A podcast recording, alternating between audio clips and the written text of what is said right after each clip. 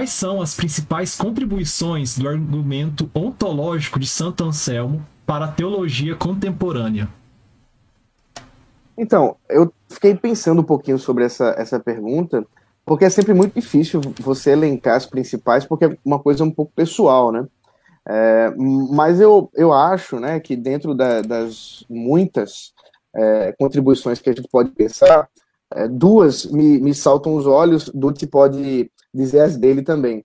A primeira coisa é o método que Anselmo utilizou é, na, na forma de escrita, na forma de pesquisa, quando ele trata desse argumento racional, né, dessa tentativa de elaborar alguma prova racional, alguma coisa nesse sentido para a existência de Deus. E nesse, nesse sentido, a piedade que está pressuposta dentro do argumento, para mim, é uma metodologia.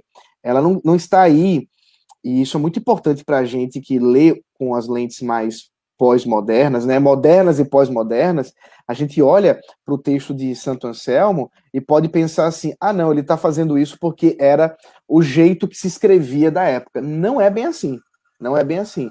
Né? Anselmo está seguindo aí uma, é uma escola, é claro, com Agostinho, isso foi muito enfatizado pelo Dutti na, nas aulas, mas isso aí tem um pressuposto e tem intencionalidade ele escreve como oração porque ele realmente está ciente do que o que ele faz, ele faz diante de Deus. E nesse sentido, fazer filosofia diante de Deus, fazer teologia diante de Deus, porque para ele isso não faria uma, uma distinção tão, tão é, é, grave quanto a gente faz hoje, é, é alguma coisa interessante para a gente hoje. É, infelizmente, a, a, nossa teologia ela carrega muito peso é, escolástico pós-Anselmo, aí aquele escolasticismo mais seco, né, de, de é, proposições lógicas, você vai ver isso muito em Tomás de Aquino, é, quando ele mostra os argumentos contrários, os argumentos em favor. Se você lê, por exemplo, Turrentini, né, a, a, o François Turrentini, é, ou Turrentini, não sei na, nem a pronúncia correta, mas enfim, é, esse, esse filósofo, um teólogo é, é, também lá de Genebra, você vai ter exatamente essas proposições lógicas e, e, e todo esse argumento um tanto quanto seco para falar de Deus. Você vai ler, por exemplo, Calvino, já tem doses melhores, de, já tem uma doçura é, na escrita. E para mim, portanto, isso é metodologia. Não só para mim, aí eu me valho bastante do nosso amigo Jonas Madureira, porque ele defende isso literalmente no seu texto da Inteligência Humilhada, onde ele propõe exatamente esse caminho de metodologia teológico-filosófica ao falar de Deus. E falar de Deus não é simplesmente falar para o outro de Deus, mas é sempre falar eh, de Deus diante de Deus. Veja a, a seriedade do assunto, né? E, e, e, eu me lembro, por exemplo, do, do avô da minha esposa, reverendo Francisco Leonardo, homem muito piedoso, mas também de muito conhecimento, e vez ou outra, assim, ele mencionava que certos assuntos eram para ser estudados de joelhos, né? E, e, acho que não são só certos assuntos, todos os assuntos são, ser, são feitos para serem estudados de joelhos. Então, a primeira coisa para mim que vale a pena lembrar, na metodologia que Anselmo propõe para falar de Deus, é isso, é a piedade, é a concepção que nós precisamos ter que, enquanto estudamos alguma coisa, estamos estudando, seja sobre a revelação de Deus, ou seja sobre a criação de Deus, que também é revelação de Deus, mas no seu sentido mais, mais lato, a revelação proposicional, revelação escrita de Deus, seja qualquer coisa que nós estejamos estudando, estamos fazendo isso diante de Deus, estamos diante do Criador. E estamos, na verdade, buscando pensar os pensamentos pós-Deus. Após Deus. Então, nesse sentido, a nossa pesquisa nunca é autônoma. E fazer pesquisa como uma oração, para mim, é, é algo elementar e, e intencional da parte de Anselmo, e para nós isso deveria ser um grande ensino. Uh, seja lá o que você estuda, seja lá como você trabalha, isso para mim é a primeira aplicação que a, que a gente pode, pode ver para a teologia e, na verdade, para qualquer outra ciência. É, a segunda, para depois deixar do te falar, que eu, é, é a própria ideia de pensar Deus de forma racional, é de conceber que é possível fazer isso. É, e especialmente aí para os nossos dias, portanto a pergunta é com teologia contemporânea, é, a ideia de pensar Deus de forma racional, ela foi extremamente atacada. É, isso foi questionado dentro da teologia, fora da teologia.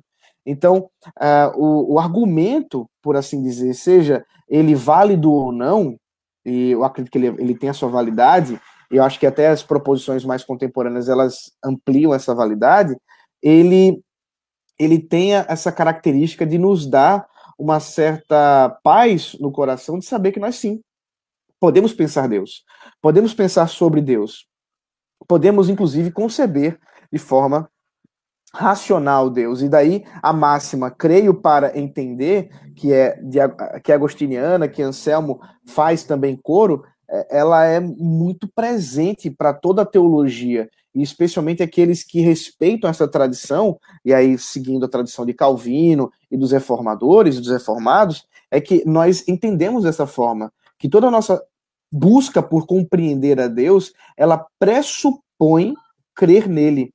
E eu, eu me lembro, por exemplo, é, Bavink falando sobre a ideia de metodologia teológica, e, e ele estabelece isso com muita clareza, que só dá para fazer teologia se você crê em Deus.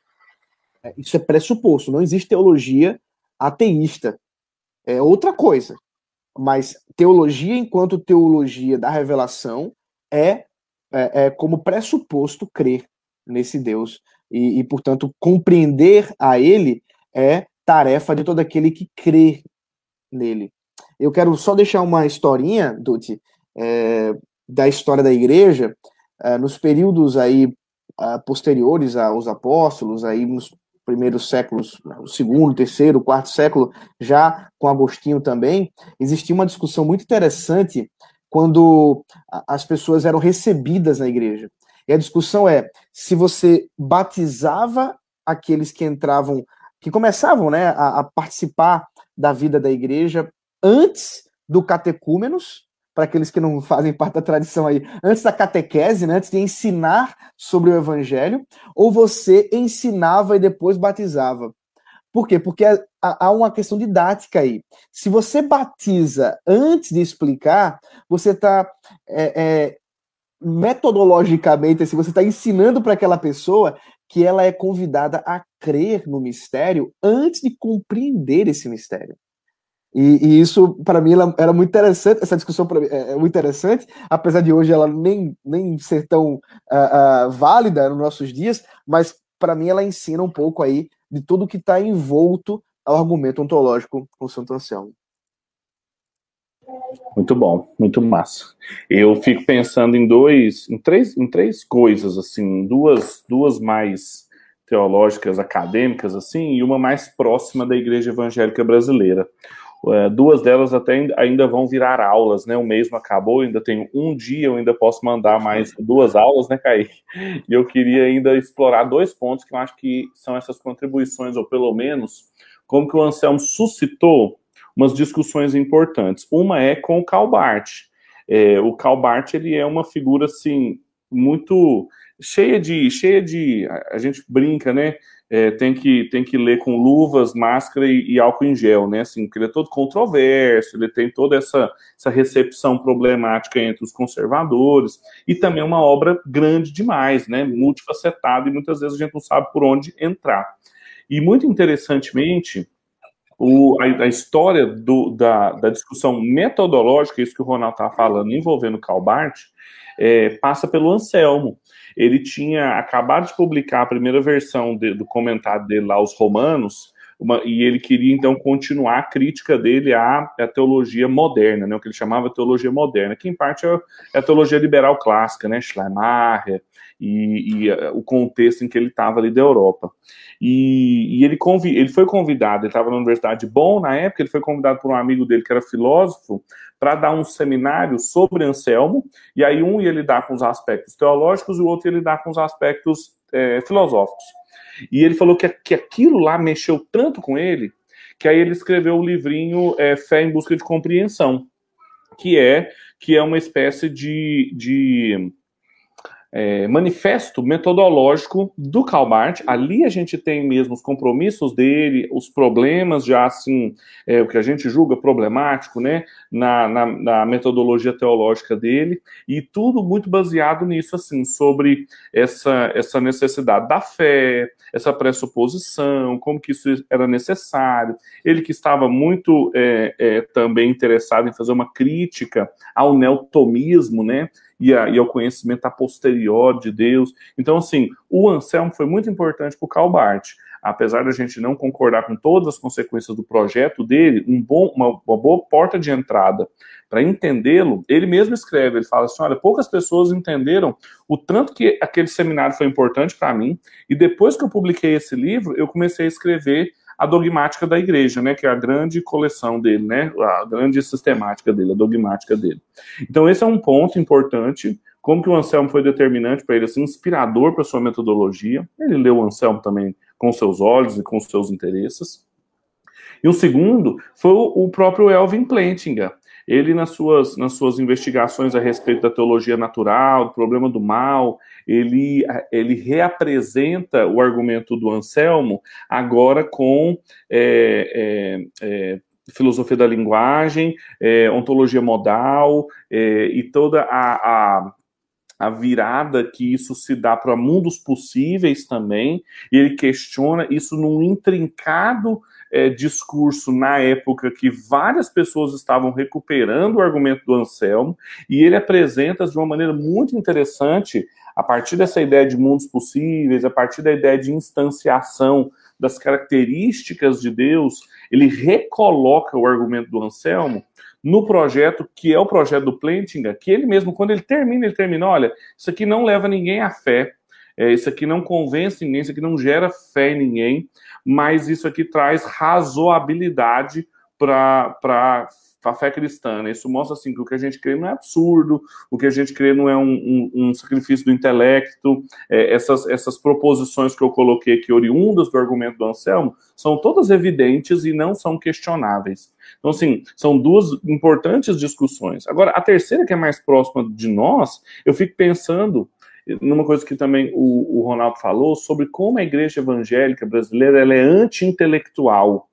E, e como isso sempre foi sinônimo de você se afastar da espiritualidade, porque você vai estudar, porque você vai ler, porque você vai se dedicar à, à, à, vida intelectual, quando na verdade a gente tem no um excelente paradigma de que essas coisas eram feitas não só sobre Deus, mas diante de Deus, pressupondo que Deus antes movimentou-se veio ao nosso encontro, e de que uma não exclui a outra, pelo contrário, só é possível uma vida intelectual cristã genuína alimentada por uma vida e, e dirigida, né, por essa vida é, pela graça, né, pela revelação, pelo ponto de partida de Deus vindo ao nosso encontro. Então eu acho que ele tem grandes contribuições, não só na história da teologia, mas para isso que o Ronaldo falou, de métodos teológicos e que ainda são importantes para o nosso contexto, que é muito anti-intelectual e que poderia encontrar aí um bom exemplo, né, um bom paradigma.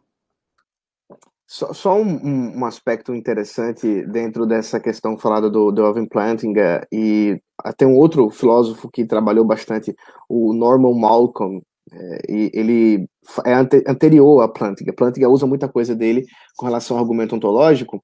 E para você aí que gosta de filosofia e quer caminhar nesse sentido, o, a, a importância do argumento ontológico dentro dessa discussão é que hoje nós podemos falar de filosofia cristã dentro da academia filosófica, por mais que ela, secularizada que ela seja, é, exatamente por causa desses filósofos americanos que ainda estão vivos, inclusive, né? Estão lá chegando, estão quase lá, né? Estão um pé lá já. É, exatamente.